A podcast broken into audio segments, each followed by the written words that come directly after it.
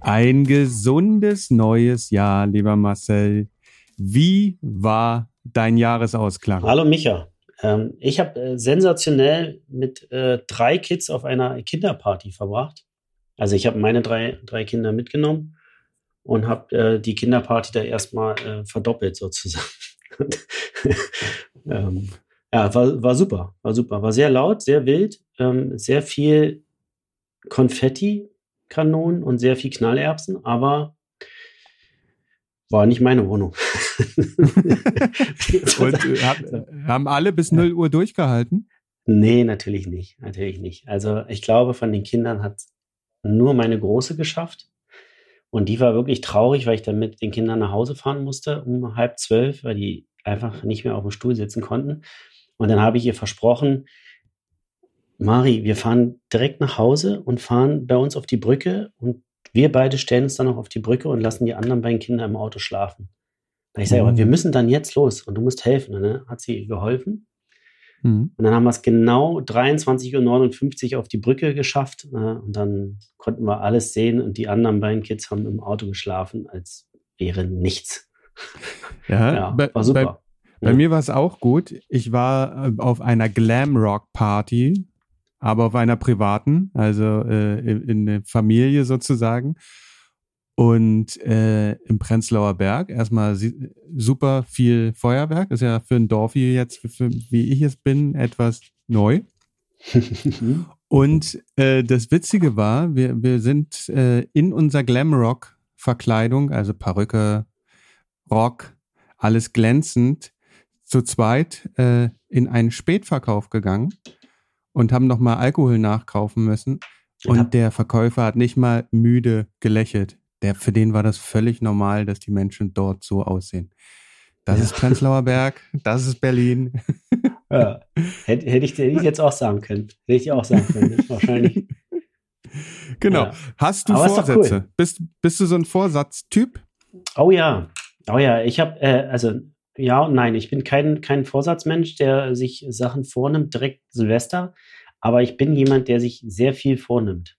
So hm. grundsätzlich. Mhm. Ähm, einfach, dass ich irgendwie zu Hause sitze und denke, okay, was willst du jetzt den nächsten Monat machen? Was willst du dann machen? Wo willst du hin im Leben? Da mache ich mir schon sehr viel Gedanken. Und Gedanken heute habe ich mir zum Beispiel gemacht, dass meine große Tochter mir einen Snack hingestellt hat. Die hat gesagt, Papa, ich habe dir eine Überraschung für dich. Äh, heute ist Neujahr. Ich habe dir einen Snack gemacht, also Mittagessen. Da sage ich, ja, super. Und hat sie mir hingestellt und dann waren da so Nudeln mit Ketchup, ein paar Kekse und mhm. unter anderem eine Cola und mein Lieblingsrum daneben. Wo ich sagte, da habe ich sie gefragt, ich so, du, aber warum steht denn der Rum da? Ja, das machst du doch immer in deine Cola rein. Und da dachte ich, okay, gut, warte mal, das mache ich eigentlich immer erst, wenn ihr schlaft und auch nicht immer. Ja, aber ja, so, so, ein Bild haben dann die Kinder. Und da dachte ich mir, okay, mein Vorsatz ist, ich verstecke meine Rumflaschen. Aber ich dachte, ja. du machst mal ein Jahr ohne Alkohol. Nee, nee, nee. nee, nee. nee, also ich bin wirklich, also da muss man zu meiner Verteidigung, ich bin kein, kein äh, jemand, der viel trinkt, aber ich liebe Rum und dann, und ich bin leider so jemand, der teuren Rum trinkt und den dann mhm. aber mit Cola verfälscht, was wahrscheinlich alle Profis jetzt schalten aus. Aber ich mag diesen Cuba Libre Geschmack, diese ein bisschen Cola, ja, ein bisschen Rum und da trinke ich äh, irgendwie, weiß ich nicht, ich sag jetzt mal zweimal die Woche, ne, ein Glas. Mhm. Abends, wenn die Kinder schlafen, finde ich super. Es gibt ja auch große Gläser, ne? Ja, genau. Ja.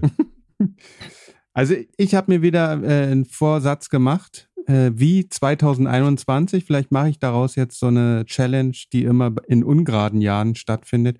Ich mache wieder die 10.000 Kilometer auf dem Rad. Da habe ich mich gut gefühlt. Mhm. Äh, das wird mein Ding. Okay, sehr gut. Ab, aber ohne jetzt irgendwelche Ambitionen. Äh, besonders schnell zu werden dabei. Einfach nur Spaß haben auf dem Fahrrad. In der Märkischen Schweiz. Aber ja. für die Leute, die sich vorgenommen haben, dieses Jahr keinen Spaß zu haben, ihre Bestleistung zu haben, keinen Spaß zu haben, ihre Bestleistung zu, keinen Spaß genau, zu erreichen, ja. entweder sie rufen jetzt sofort bei dir an und äh, du wirst ihr Trainer. Oder sie machen den Trainingsplan weiter, den wir schon seit vier Wochen äh, kommunizieren. Und wir sind in der fünften Woche. Und ich nehme an, der morgige Tag beginnt mit einem Ruhetag, oder? Da liegst du vollkommen richtig. Wobei man dazu sagen muss, hm, dass der morgige Tag bei den meisten ja ein Feiertag ist oder zumindest ähm, noch irgendwie kein Arbeitstag. Und deswegen könnte man überlegen, wenn man jetzt hm. genau an diesem Punkt ist, ob man anstatt Samstag, Sonntag und dann Ruhetag macht, könnte man noch Samstag, Sonntag, Montag trainieren, wenn man jetzt Zeit hätte morgen, zum Beispiel, wenn man Lehrer ist oder so. Da hat man ja morgen noch frei.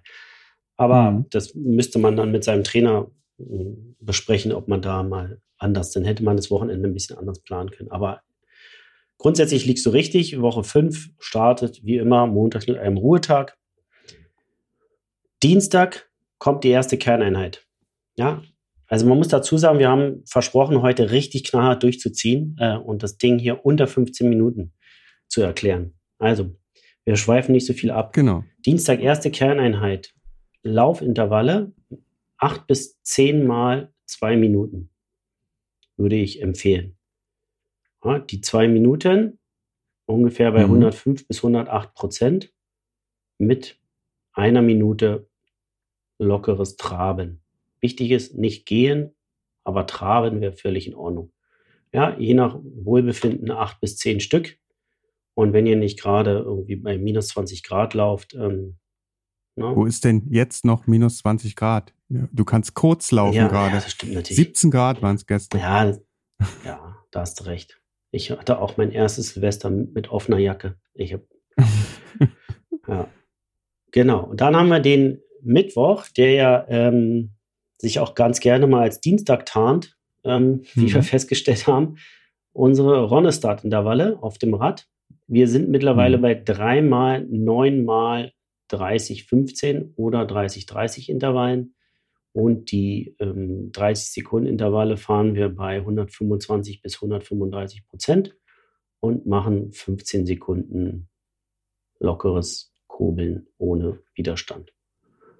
Okay. Dazwischen. So, dann haben wir Mittwoch. Mittwoch würde ich einen schönen längeren Lauf machen, was ja für mich als Trainer äh, eher ungewöhnlich ist. Ich lasse meine Athleten ja ganz gerne mal bis März nicht länger als 12 bis 15 Kilometer laufen. Man könnte jetzt schon einen Lauf machen, der so 15 bis 20 Kilometer lang ist im GA1-Bereich. Und da würde ich empfehlen, um diese Geschwindigkeitsbarriere, von der wir letzte Woche sprachen, ähm, zu durchbrechen, dass man sich so ungefähr so zwei Kilometer einläuft im normalen GA1-Tempo, was man für diese Geschwindigkeit benötigt. Also wer nicht genau weiß, GA1 würde jetzt bei 78 bis 83 Prozent sein über die komplette Strecke. Und dann würde ich das immer so machen, dass die, dass ihr ab Kilometer 3 immer 900 Meter im GA1-Tempo macht, in diesem besagten Tempo, und dann 100 Meter Steigerung macht. Mhm. Also 100 Meter, aber nicht bis zur maximalen Geschwindigkeit, sondern nur bis, bis zu einem sehr hohen GR2-Bereich. Dann wieder 900 Meter GR1, 100 Meter Steigerung und so weiter und so weiter, je nachdem, wie lange ihr lauft. Und die letzten zwei Kilometer wieder keine Steigerung, sondern nur im normalen GR1-Tempo. Ja, also das wären dann sozusagen bei 15 Kilometer hättet ihr 10 Steigerungsläufe, bei 20 Kilometer hättet ihr 15. Okay.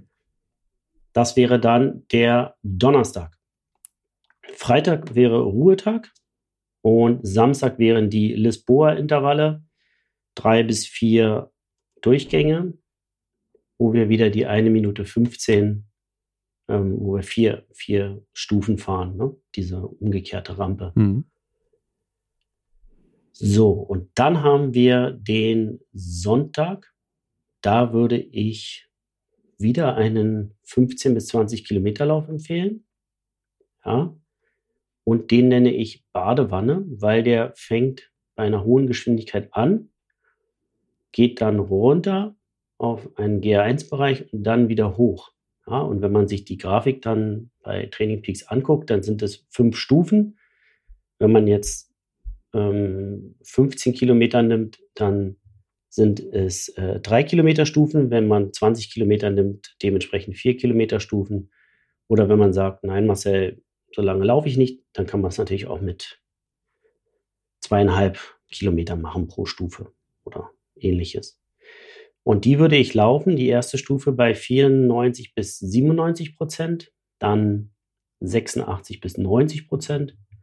Dritte Stufe 79 bis 83, das wäre dieser GA1-Bereich, den wir auch den Mittwoch, äh, dem Donnerstag in dem langen mhm. Lauf gehabt haben. Und dann geht es wieder hoch, 86 bis 90 Prozent und 94 bis 97 Prozent. Okay. Was, was, was, jetzt, was, jetzt was passiert da im Körper? Warum macht man das so? Genau, jetzt könnte man mich fragen, Marcel, warum muss ich denn hinten raus so schnell werden? Ähm, das Problem, da muss ich ein bisschen ausholen, aber ich versuche mich kurz zu halten. Das, das, das Problem, was man beim Laufen hat, wenn man Mittel- oder Langstrecke macht, ist, dass man die muskuläre Anpassung häufig trainiert, aber die motorische Anpassung nicht. Das sind zwei unterschiedliche Dinge. Und ich versuche meinen Athletinnen immer zu zeigen oder mit den Läufen, die hinten raus nochmal schneller werden, zu zeigen, hey, das ist nur ein motorisches Problem. Muskulär. Seid ihr alle top vorbereitet. Das Problem ist nur, man irgendwann, wenn man in so einen Trott reinkommt und so müde wird, dann schafft man es nicht mehr, diese hohen Frequenzen zu laufen.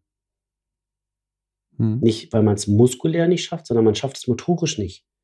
Ja, also man kann sich nicht mehr so schnell bewegen. Und für, ich sag mal, für einen Viererschnitt hat man ja eine andere Motorik, also eine andere Frequenz beim, beim Laufen, als zum Beispiel bei fünf Minuten auf einen Kilometer. Und um den Leuten zu zeigen, naja, das könnt ihr. Ihr könnt auch vier Minuten laufen mit der hohen Motorik, wenn ihr müde seid. Mache ich ganz gerne immer noch mal ermüdende Läufe und hinten raus noch mal schneller werden. Ja, es hat, okay. hat er schon Greif, Greif damals auch gemacht. Ne? Also die berühmten Greif-Marathonpläne sind ja auch so, dass man die langen 30er oder 35er Läufe hinten raus immer noch mal im Marathon-Tempo läuft und diese Strecke immer länger wird. Ja. Das ist eigentlich so der, der, der Ursprung dieser Idee, hatte damals, sage ich mal, einen anderen Kern von der, von, vom Ansatz her, aber ist eigentlich dieser motorische Ansatz, den man verfolgt. Und da sind wir schon durch. Da sind wir schon durch. Du, da haben wir schon fünf Wochen trainiert. Super. Hm, genau. So, letzte, letzter Satz. Also wichtig ist, jetzt in der fünften Woche passieren die ersten Anpassungen. Also ja. Jetzt müssten sozusagen die ersten Sachen einem leichter fallen. Mhm. Also wie zum Beispiel die Ronestad-Sachen. Da müssten, da müssten so ein paar Aha-Erlebnisse könnten jetzt beginnen. So in der fünften, sechsten Woche sagt man, ah, da fällt den erst, also da fällt den meisten Leuten das erste Mal auf, oh, ist irgendwie anders. Ja, und da muss man aufpassen. Leute, die VO2 Max Training noch nie gemacht haben, die passen sich äh, hm. ein bisschen schneller an, ähm, dass man da guckt, ob man die, die FTP irgendwann hochhebt, ja, damit man jetzt nicht nach sechs Wochen ähm, mit einem zu geringen FTP fährt. Deswegen müsste man da immer gut drauf schauen, ob man nicht mal einmal Ronestart weglässt und dafür einen FTP-Test fährt oder so, ja, je nachdem, oder eine Leistungsdiagnostik macht. Ja, also je, ich, genau. ich wünsche jeden, der da fleißig trainiert, den Aha-Effekt in dieser Woche. In diesem Sinne ich wünsche dir auch viele Aha-Effekte und wir sehen uns, äh, wir hören uns nächste Woche nochmal. Super, so machen wir das. Okay. Dann, Dann Micha. rutsch weiter gut rein. Mach ich. Ins neue Jahr. und dir viel Scheint Spaß ja bei den 10.000.